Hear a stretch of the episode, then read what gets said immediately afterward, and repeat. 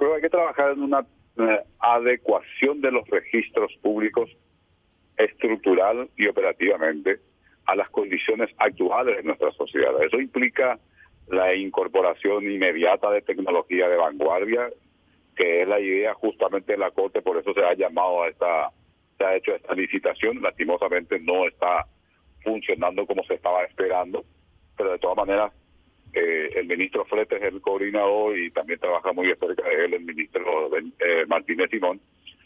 Y, toda eh, la, la, Corte tiene muy clara la, la idea de la necesidad de la modernización o para ser más precisos todavía, de la digitalización de los registros públicos, de sus procedimientos, eso va a, aportar mayor transparencia y, y celeridad. Eso en, primer lugar. Creo también, y por eso ayer eh, planteé eso en la en la plenaria y, los señores ministros aceptaron, que hay que avanzar en el proceso de descentralización, porque no olvidemos que nuestra constitución dispone claramente que el Estado paraguayo es un Estado unitario y descentralizado. Por lo tanto, las instituciones estatales, las instituciones de, que, corresponden al Estado paraguayo, que, que forman parte del Estado paraguayo, debe eh, adecuarse a esa filosofía, a esa disposición de la Constitución. Y no hay que perder de vista que los registros públicos funcionaron siempre de manera muy centralizada. Ahora, no quiero opinar sobre el, proyecto de ley al cual haces referencia, pero simplemente quiero mencionar lo siguiente. Los registros públicos dependen del Poder Judicial. Por lo tanto, si uno plantea que la designación del director o de la directoria de la directora de los registros públicos eh, eh, eh, pase por otra instancia estatal, entonces hay que también hay que aprobar una nueva ubicación institucional de los registros públicos, porque sería un contrasentido que dependa del Poder Judicial, pero la designación de la directora o del director dependa de otro poder del Estado.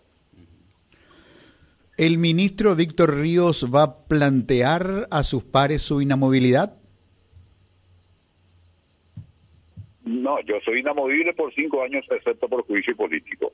Y mi tesis al respecto es que, eh, llegados los cinco años, y, yo quiero eventualmente continuar como ministro de Corte, tendría que concursar de vuelta. Esa es una tesis pública que sostengo y que acepto no es la, la sostenida por la Corte, la Corte Suprema de Justicia, no con la integración actual, desde integraciones anteriores, viene sosteniendo pacíficamente, es decir, coherentemente viene sosteniendo que eh, los ministros de Corte son inamovibles hasta los 75 años a partir de su designación.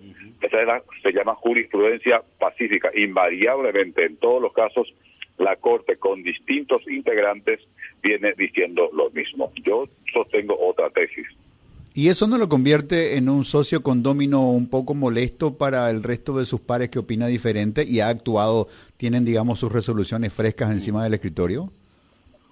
No, al contrario, al contrario. Es más, eh, he dicho públicamente también que las resoluciones de la Corte son muy claras, están muy bien fundamentadas.